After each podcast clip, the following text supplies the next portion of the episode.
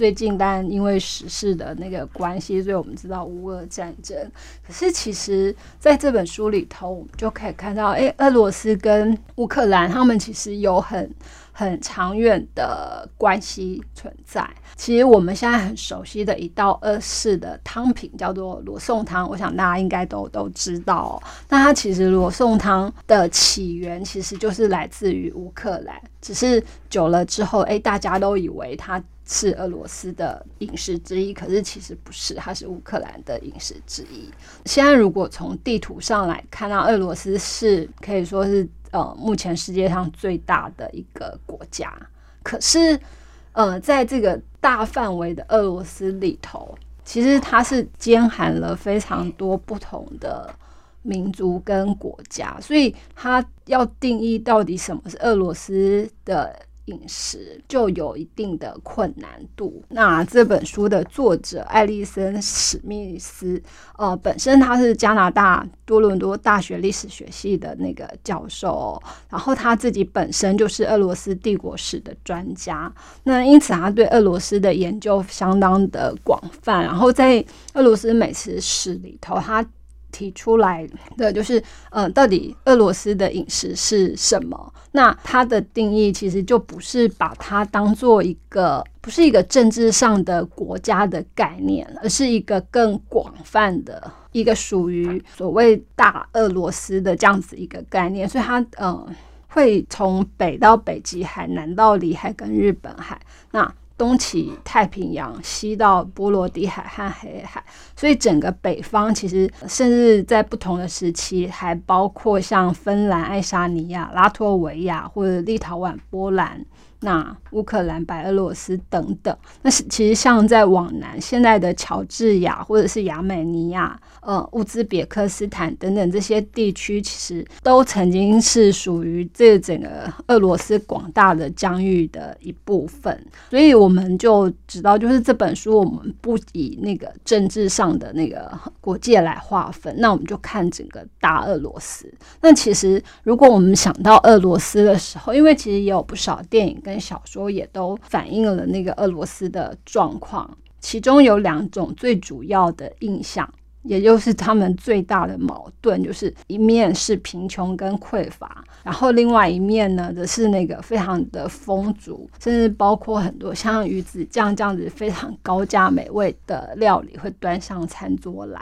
那在贫穷与匮乏的时候呢？就是其实是可以想象，就是普遍的是一般的农民跟平民百姓，他们常常会过的日子。所以在他们的那个餐桌上，最常出现的可能就是马铃薯跟粥。那如果像在那个沙皇或贵族等等，就是他们餐桌上可能就是吃鱼子酱，可能是喝香槟。而且它可能会可以取得来自商店里头提供其他欧洲各国的那种奢华的产品，因此在俄罗斯其实本身就存在一个很大的矛盾。可是可能大部分人还是比较倾向于接受，哎，你自己的那个阶级所在啊，然后你自己的生存条件是什么？所以这样子，嗯，久而久之下来，其实他们也有各自习惯的一种。呃，餐点跟用餐方法。那如果说，呃，我们现在到俄罗斯这样子去旅游的话呢，其实我们可以看到，或者是我们可以吃到一些，比方说很基本的那个俄罗斯的基本饮食。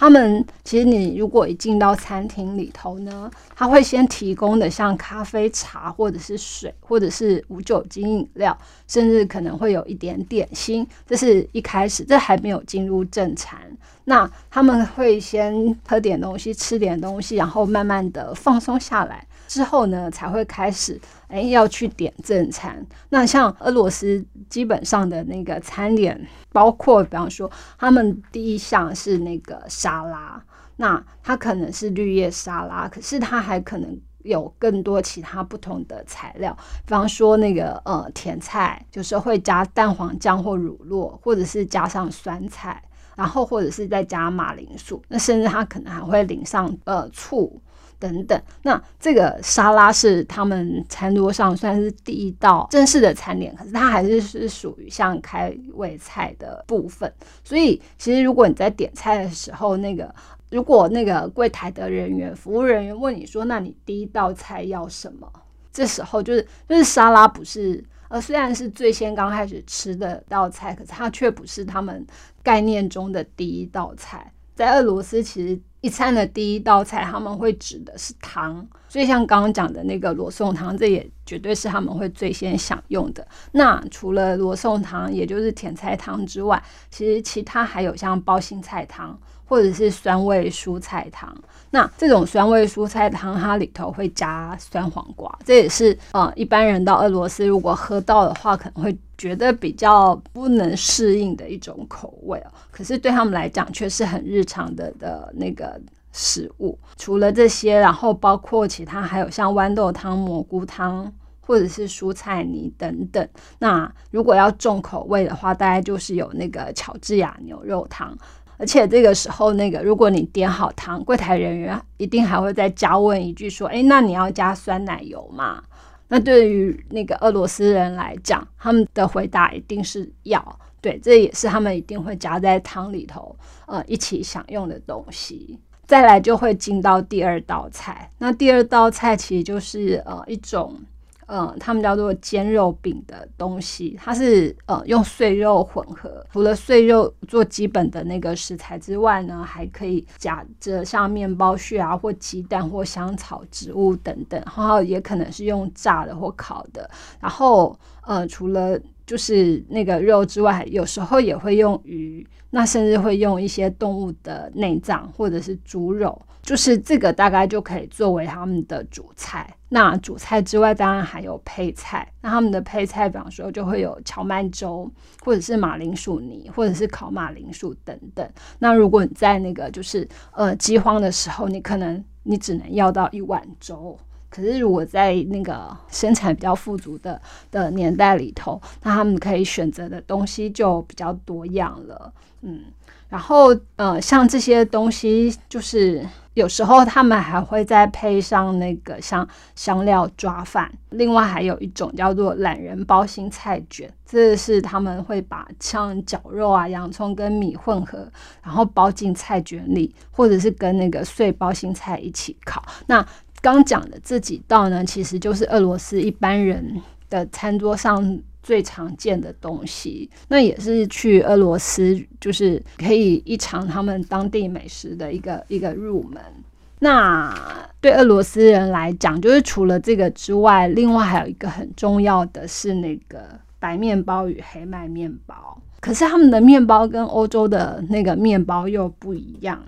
他们的面包有时候会做成有点像，看起来像像是一种烤饺子。它外面是面面包，可是它中间会包各种的馅料。那不管是甜的、咸的、水果、杏桃干、樱桃，或者是呃青葱鸡肉等等，这些都可以拿来作为那个馅料，包在那个包在那个面包里头。这个就是是他们算是非常丰盛的一餐。对，那最后就是当然吃完东西之后呢。他会来一种叫加糖的果汁，然后这种加糖的果汁呢，会用果干跟水来组成，其实就很像我们现代的那个水果茶。所以沙拉，然后汤，然后再肉加配菜，跟面包加带馅的面包卷，这样子的一个组合呢，其实就是就是他们最常见的那个。俄罗斯餐点，那像我们刚刚讲，诶，他是这样子一道一道的问你说，诶，你要点什么？然后他的出菜顺序也是会是一道一道的上。那这种出菜顺序，其实我们现在非常的熟悉。可是更早以前，就是包括在欧洲，像在法国，诶，他们的出菜顺序就不是像这样一道一道的，是一次会把所有的餐点就是一起上齐。所以它会看起来一整个桌面非常的丰富。可是后来，因为俄国后来学习法国的文化种种，然后呃，当然包括学习法语、学习法式餐点。可是，在饮食上就很有趣的是，哎，反而是法国向俄罗斯学了这种一道一道顺序出餐。所以，我们像现在到法式餐厅用餐的时候，其实就会变成像这样子，是一道一道慢慢的就是你吃完后，服务人员再才帮你上下一道，而不是像法国以前一样是一次就上完全部的。那这样子就变成说，哎，每个人就是都可以吃到每一道菜。因为如果你是一次全部上完的话，那桌面铺的满满的，就是你大概可能只能吃到哎你伸手可及的地方，可是，在那个整个长桌的另外一头的东西，也许你就吃不到了。那因此，俄罗斯这样子一道一道的上菜方式，反而变成我们现在最常见，而且就就是大概是各个不管是法式或者是意式或者是其他。中式甚至连日式餐馆也都是像这样子，是一道一道的上菜的那个方式。那这大概是俄罗斯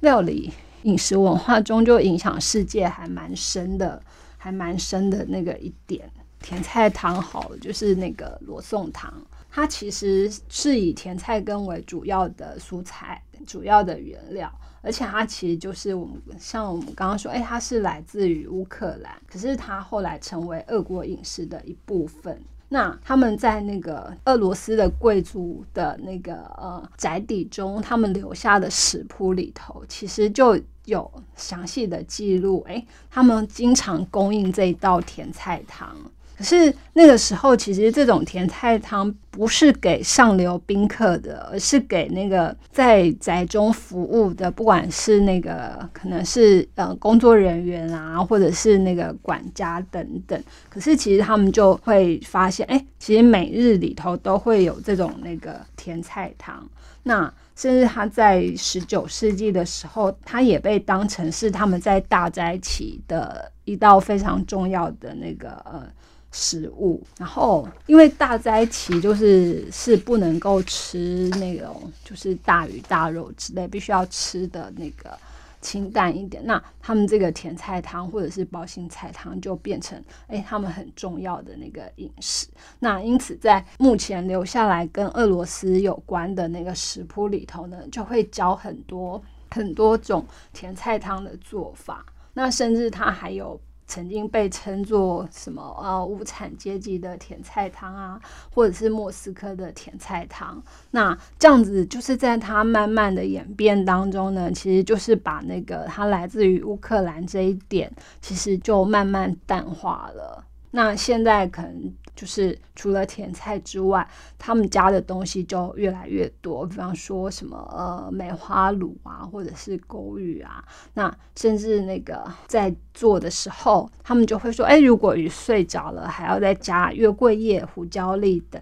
等。那用这些先用鱼做出清汤底，然后再烹制。再加入其他的食物，这样子的做法也让呃俄罗斯的这些汤品具有一种特殊的那个酸味。然后，所以他们有另外一道那个叫做酸味索良卡汤，哦，这个就还特别会用那种腌制过的蔬菜来增加那个酸味，呃，所以就是我们在俄罗斯喝到的汤，它其实有一个很明显的风味，就是它的酸。那喜欢的人就会很喜欢。是，如果不习惯的人可能就会觉得，哎，这为什么汤是酸酸的，吃起来很奇怪。然后我们还要讲那个俄罗斯特别的酒类，就是我们现在会觉得说，哎，好像是伏特加嘛。可是其实对对俄罗斯人来讲，其实还有其他更俄罗斯的那个饮料，它叫做那个克瓦斯。